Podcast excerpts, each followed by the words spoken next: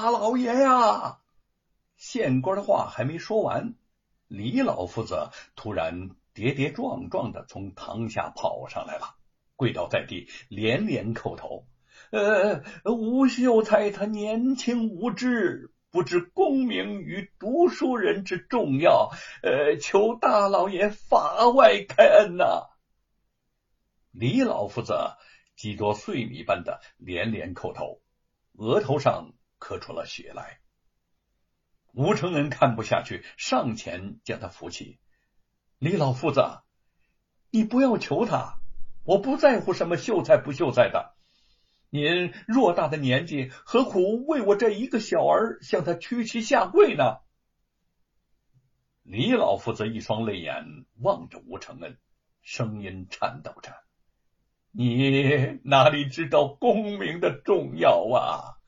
功名之于读书人，犹如江河之于游鱼，苍穹之于飞鸟。自古学而优则仕。”没有功名，就没有出头之日啊！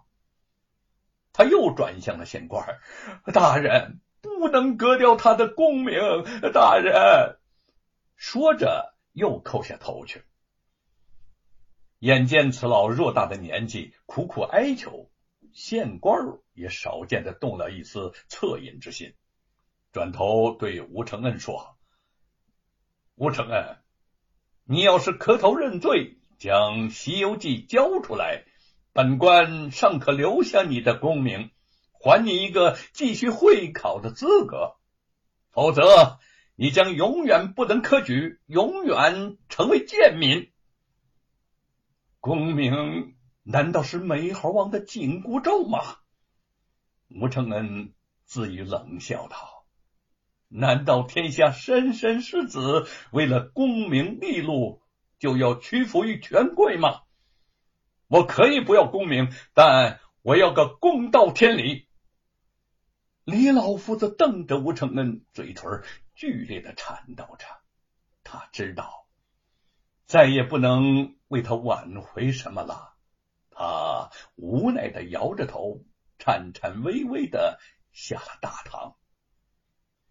县官一咬牙，正要大声的宣布革除吴承恩的秀才，便听到堂下突然响起了重重的鼓声。在场的众人都是一愣，纷纷将目光向堂下投去，且看是谁在这个时候击的鼓。击鼓的人正是牛玉凤，他在外面从头到尾的观看了这场审判。一直希望能够有奇迹出现，吴承恩无罪获释。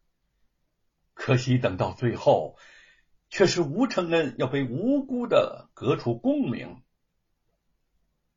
吴公子确实没有动手打过罗家少爷。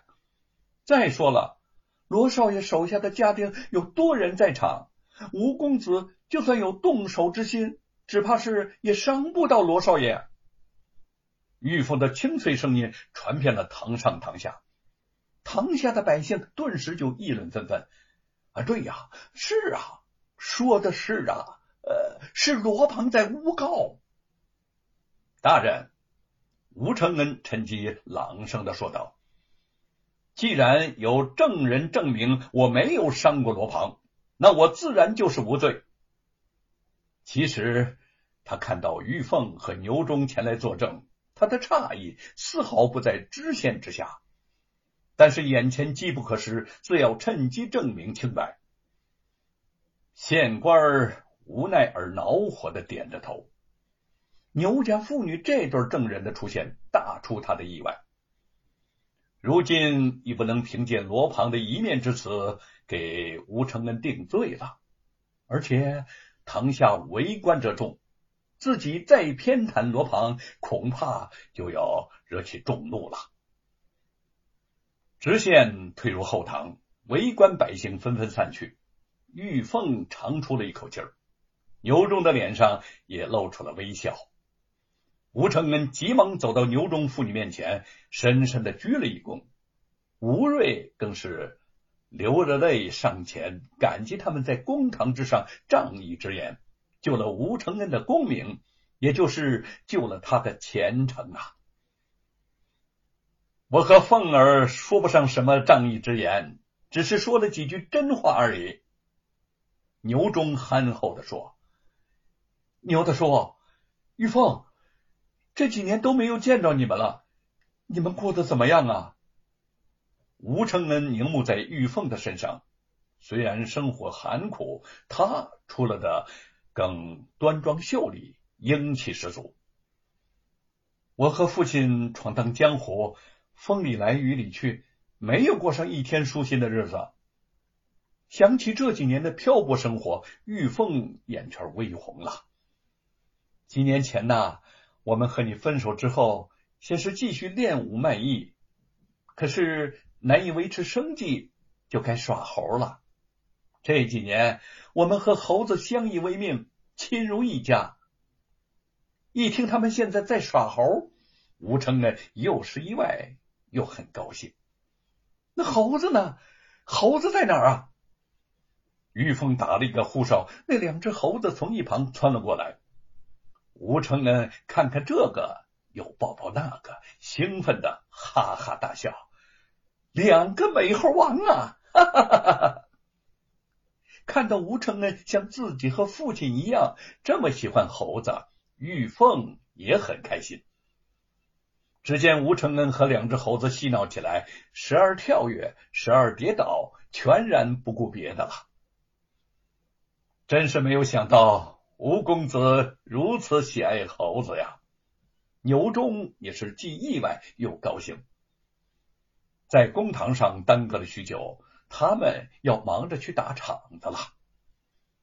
吴承恩恋恋不舍的抚摸着两只猴子。猴子们，你们的老家是在花果山吗？大猴子叫了一声。吴承恩喜道：“玉凤。”猴子说了，他们的老家在花果山，和美猴王一样呢。